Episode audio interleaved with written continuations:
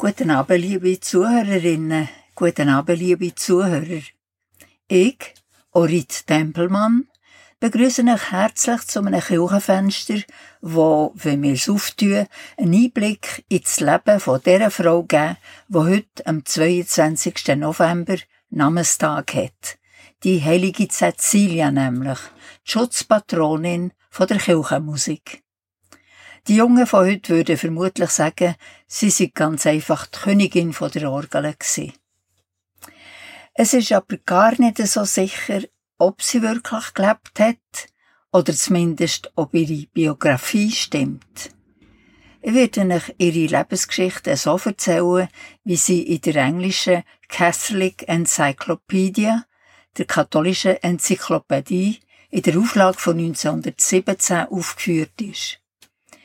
Ihr Gedenktag oder Namenstag, der 22. November, ist im 17. und 18. Jahrhundert auch als Tag der Musik gefeiert worden, mit Konzert und Gottesdiensten und mit extra dafür komponierten Werken. Wir werden in der heutigen Sendung besonders viel Musik hören. Musik, die entweder der heiligen Cecilia gewidmet ist oder sonst noch einen Bezug zu ihr haben. Und weil es jedes Jahr wieder einen Cecilientag gibt, sind natürlich unzählige Musikstücke extra zu dieser Gelegenheit geschrieben worden. Der Georg Friedrich Händel zum Beispiel hat 1739 ein Werk komponiert, wo Ode oder Hymne zum Cecilientag heisst. Aber er ist bei weitem nicht der einzige Komponist wo der heiligen Cecilia ein eigenes Werk gewidmet hat. Verschiedene Cäcilienoden stammen unter anderem vom Henry Purcell, von seinem jüngeren Bruder Daniel Purcell, vom Charles Burney, vom Benjamin Britten und da gibt's noch die berühmte Cäcilienmesse vom Charles Gounod. Aber zum Einstimmen in diese Sendung möchte ich euch ein Orgelstück hören, weil die Orgel quasi das Markenzeichen der heiligen Cäcilia ist. Komponiert hat es eine andere Cecilia. Oder besser gesagt, eine Cecile. Nämlich Cecile Chaminade.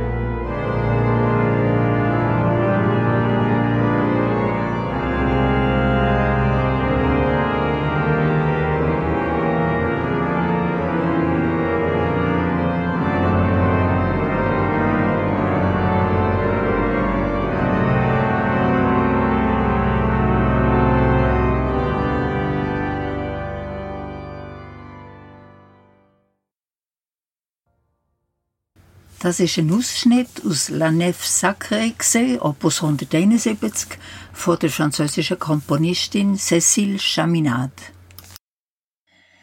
Die heilige Cecilia, die in der Malerei und in der Poesie so häufig dargestellt wird, ist eine der Märtyrerinnen vom christlichen Altertum, die am meisten verehrt wird. Der älteste historische Bericht über die heilige Cecilia findet sich im Martyrologium Hieronymiamium. Schwierig zu sagen, das Wort Hieronymiamum. Da steht, dass ihr Fest in der römischen Kirche schon im vierten Jahrhundert ist gefeiert wurde. Und zwar in einer Kirche, wo ihr gewidmet ist, im Stadtteil Trastevere in Rom. Die Kirche hat dann wahrscheinlich der Familie von der heiligen Cecilia gehört. Etwa in der Mitte vom 5. Jahrhundert gibt es zahlreiche Handschriften, die das Martyrium von der Cecilia überliefern. Sie berichten, dass Cecilia, eine Jungfrau aus einer christlichen Familie, von einem Senator, von ihren Eltern mit dem heidnischen Eduma Valerianus ist verheiratet worden. Und spätestens jetzt fährt die Legende an. Im Schlafzimmer in Hochzeitsnacht. Cecilia soll dem Valerianus gesagt haben, dass sie mit einem Engel verlobt sei, wo ihren Körper eifersüchtig bewachen. Der Valerianus müsse also aufpassen, dass er ihre Jungfräulichkeit nicht verletzen. Der Valerianus ist vermutlich ziemlich baff gewesen.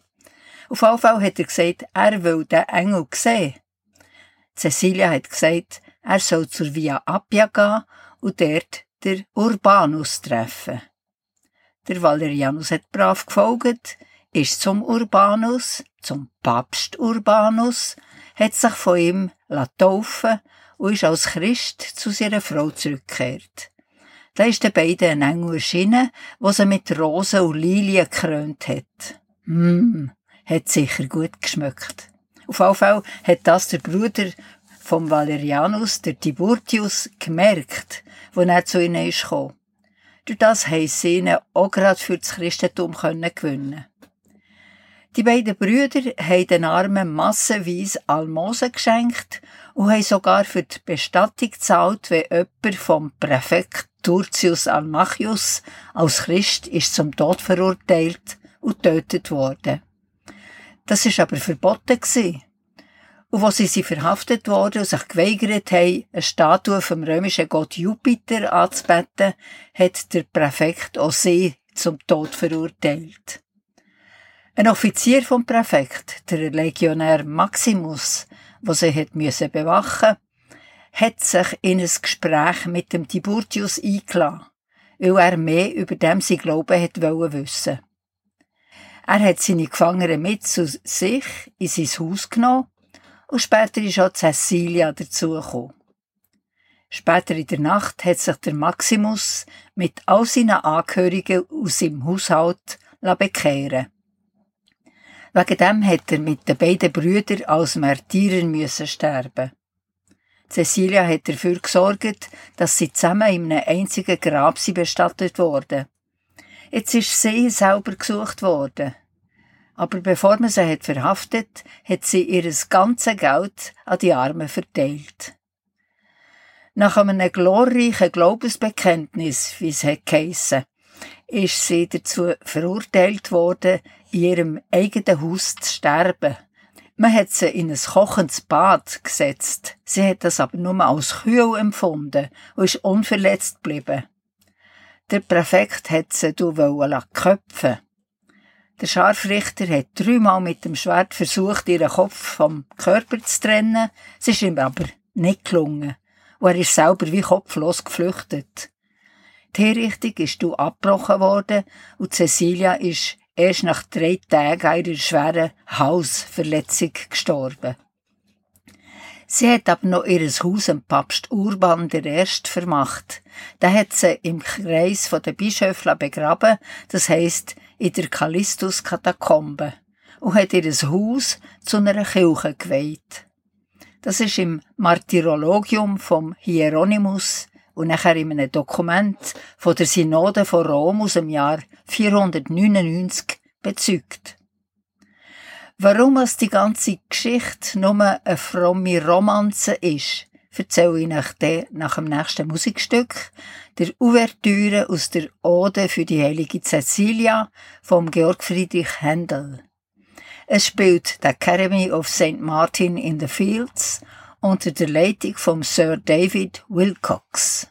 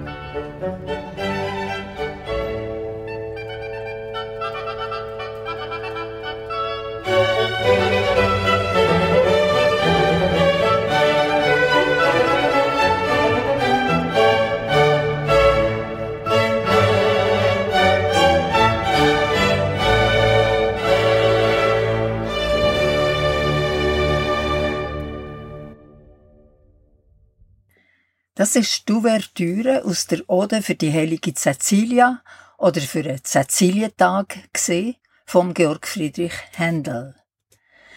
Die fromme Romanze aus dem Leben von der heiligen Cecilia, wo wir vor der Musik haben gehört, hat überhaupt keinen historischen Wert, wie so viele andere, die im 5. und 6. Jahrhundert sind verfasst worden. Die Existenz der Märtyrer, die erwähnt werden, ist allerdings eine historische Tatsache. Beziehung zwischen der Cecilia und dem Valerianus, dem Tiburtius und dem Maximus wo alle in der Apostelgeschichte erwähnt wird, hat vielleicht wirklich eine historische Grundlage.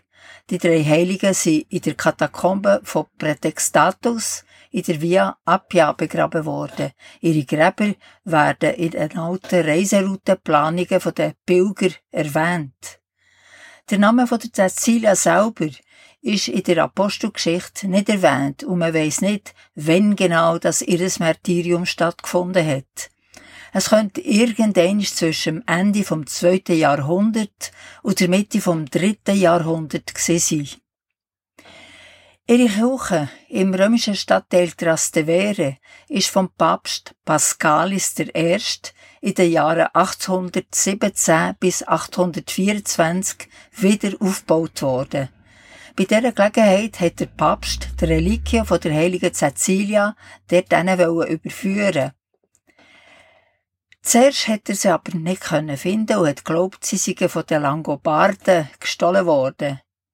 Du hat er aber eine Vision gehabt.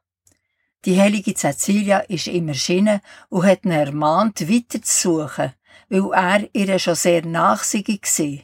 Das heisst, in der Nähe von ihrem Grab. Der Papst hat also weitergesucht oder weiter suchen und schon bald hat man den Leichnam von der Märtyrerin gefunden. Sie ist in kostbaren Stoffen aus Goldbrokat gehüllt und nebendran hat man Tücher gefunden, die voll Blut waren. Wo? In der Katakombe vom Prätextatus. Möglicherweise ist Cecilia ursprünglich in der Callistus-Katakombe und man hat sie von dort fortgenommen, weil man Angst hatte vor den Plünderungen durch die Langobarden. Die Reliquien von der heiligen Cecilia sind zusammen mit denen vom Valerianus, vom Tiburius und vom Maximus und auch von den Päpst Urbanus und Lucius, vom Papst Pascal unter dem Hochaltar von der Kirche St. Cecilia in Trastevere eingesetzt worden. Der Mönch von einem Kloster, wo der gleiche Papst Pascal in der Nähe hat gegründet hat, hat die Aufgabe bekommen, ein tägliches Offizium in der Basilika zu singen. Hören wir jetzt das Kyrie aus der Cäcilienmesse, der Messe solennelle en l'honneur de Sainte Cécile vom Charles Gounod. Es singt Chör von Radio France mit der Barbara Hendricks, Sopran, und mit der Begleitung vom Nouvel Orchestre Philharmonique unter der Leitung von Georges Prêtre.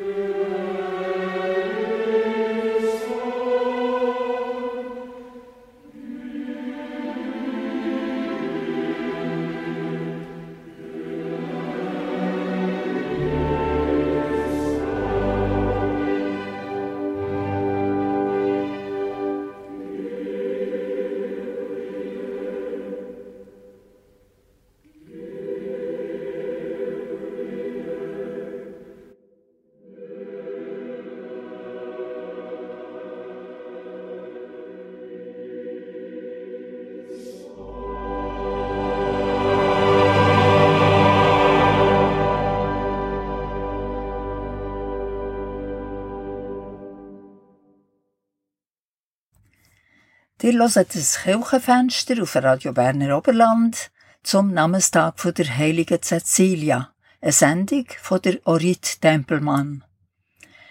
Wir haben die Kyrie aus der Cecilienmesse von Charles Gounod gehört, gesungen von der Chör von Radio France mit der Barbara Hendricks, Sopran, und begleitet vom Nouvel Orchestre Philharmonique unter der Leitung von Georges Prêtre. Von dem Moment an, wo die Reliquien von der heiligen Cecilia in der Kirche St. Cecilia in Trastevere sie gesehen, hat sich die Verehrung von der Märtyrerin stark verbreitet. Und zahlreiche Kirchen sind ihr gewidmet worden. Zum Beispiel die angeblich grösste Bachsteinkathedrale der Welt, die Kathedrale Sainte-Cécile d'Albi in Frankreich. Bei der Restaurierung von der Kirche zu Trastevere im Jahr 1599 hat der Kardinal Sfondrato der Hochaltar untersuchen. Darunter hat man Sarkophage mit den Reliquien der Heiligen gefunden. Bei einer weiteren Ausgrabung, die am Ende vom 19. oder am Anfang vom 20. Jahrhundert stattgefunden hat, sind Reste von einem römischen Haus freigelegt worden, wo heute noch zugänglich sind.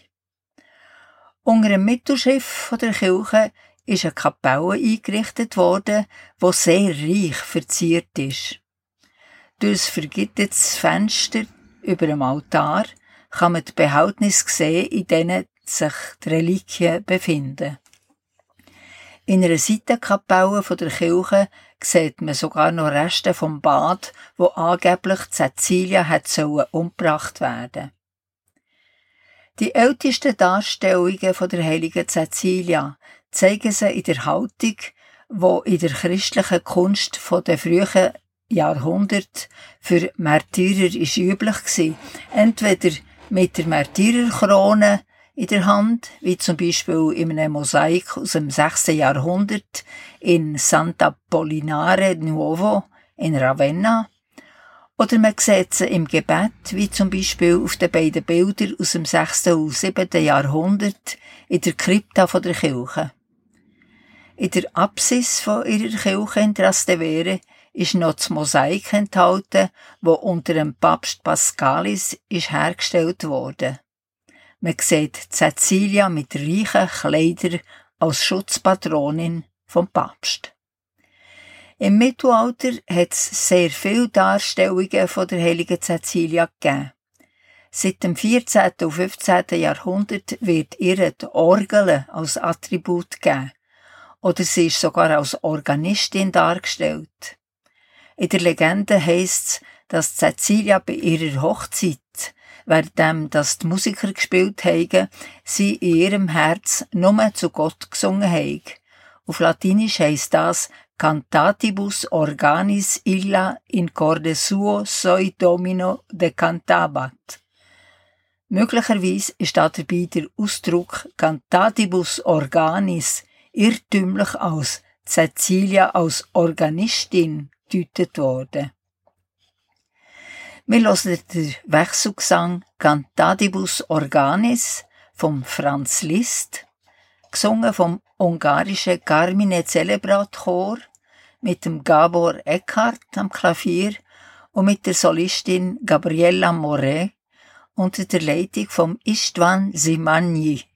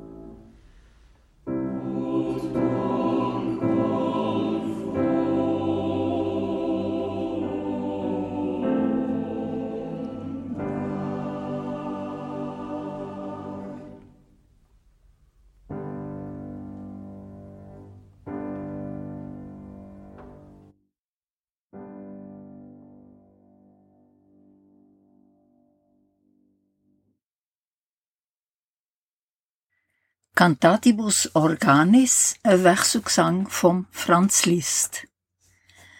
Durch diesen Text Cantatibus Organis ist also die heilige Cecilia in einer engeren Beziehung zur Musik gebracht worden.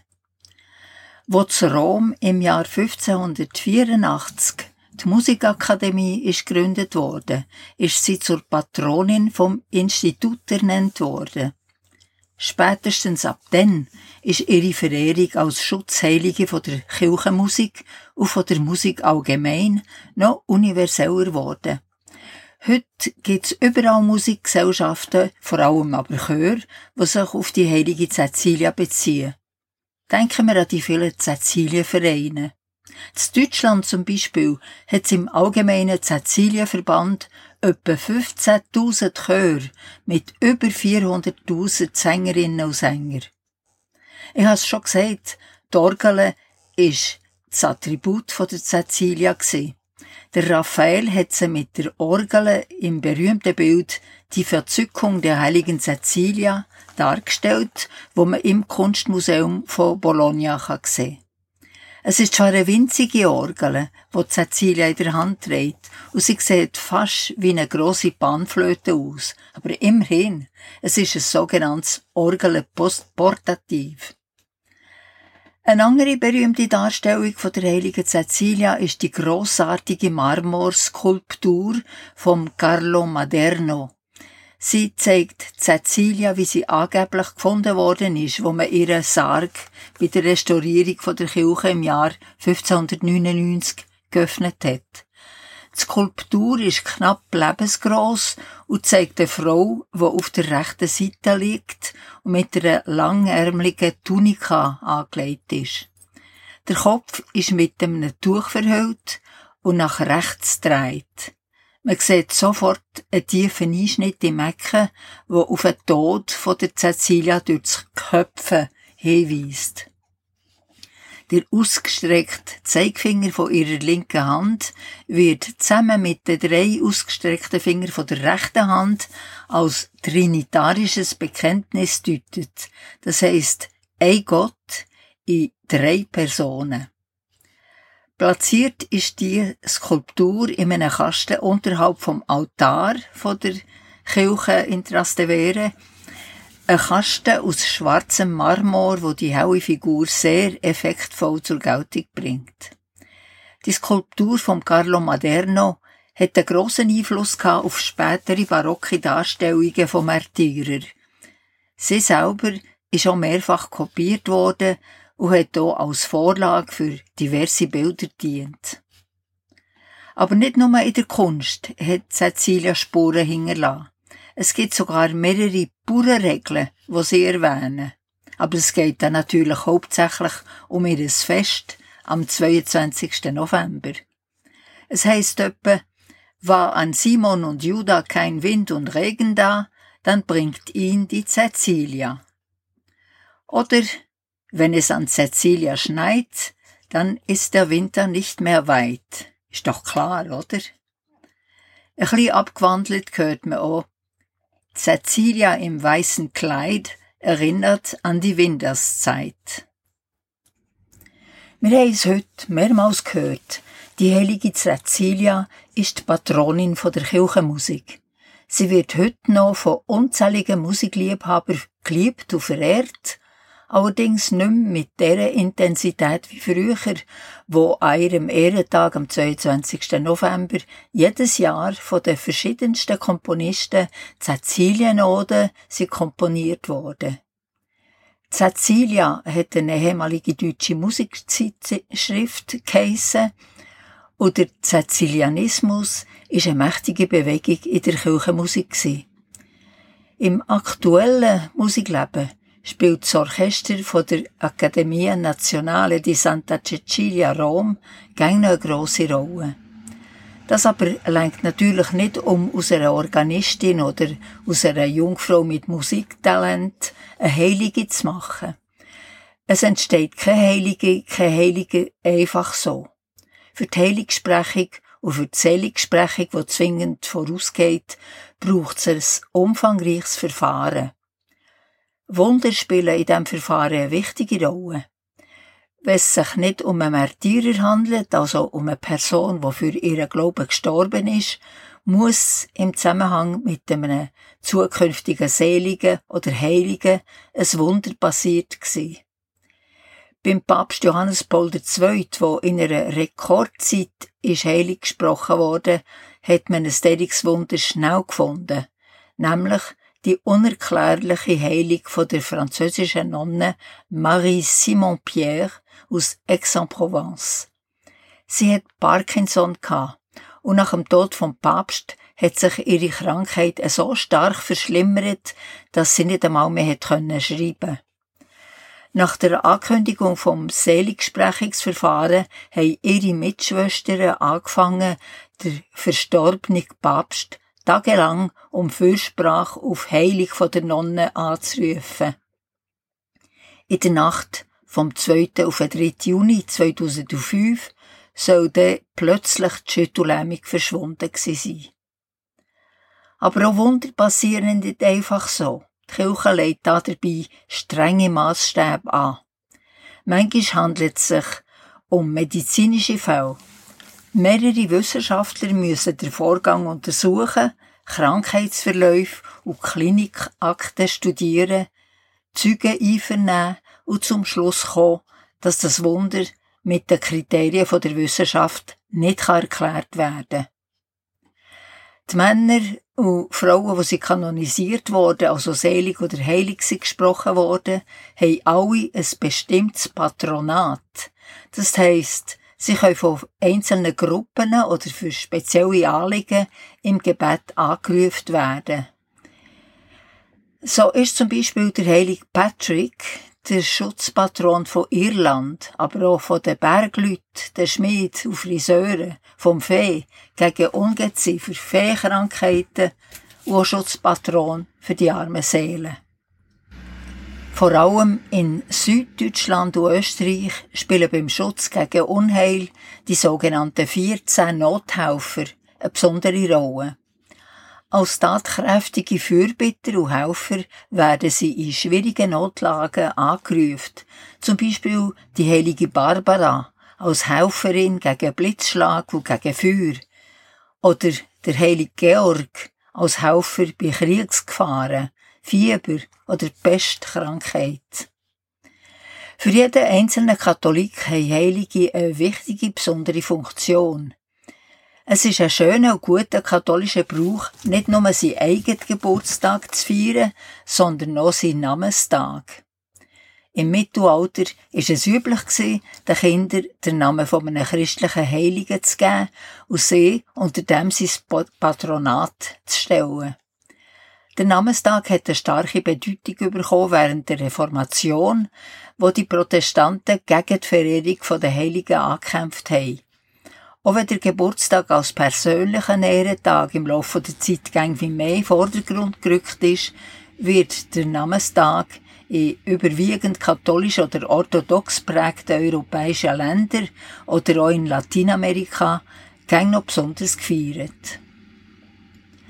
Hier noch ein paar Zahlen.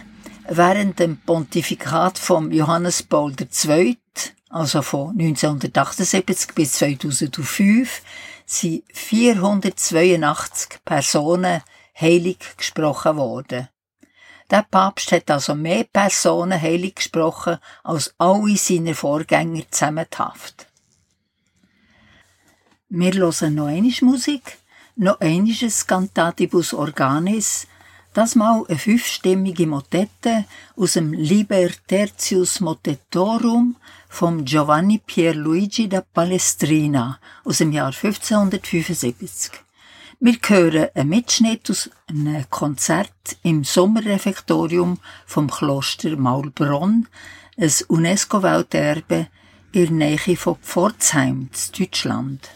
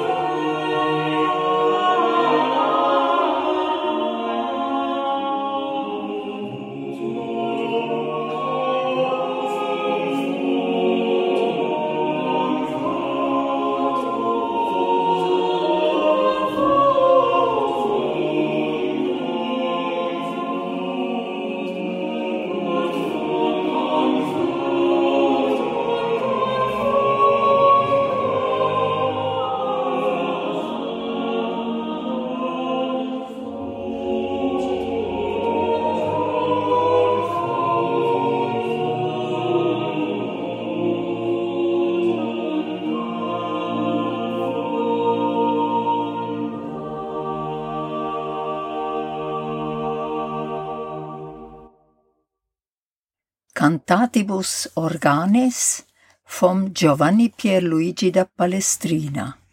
Liebe Hörerinnen, liebe Hörer, wir schließen jetzt das heutige Kirchenfenster, wo der heiligen Cecilia gewidmet war. Hier noch ein paar Hinweise auf die nächsten Kirchensendungen auf Radio Berner Oberland. Am nächsten Sonntag, 27. November, wird am Morgen von 9 bis 10 der Gottesdienst aus der Kirche von Bönnigen gesendet, mit der Predigt vom Pfarrer Peter Eichenberger. Heute in einer Woche, am Dienstag, 29. November, gehört ihr am Abend von 8 bis 9 das Beo Kirchenstübli mit Gespräch, Berichten und Aktuellem aus den Kirchen der Region.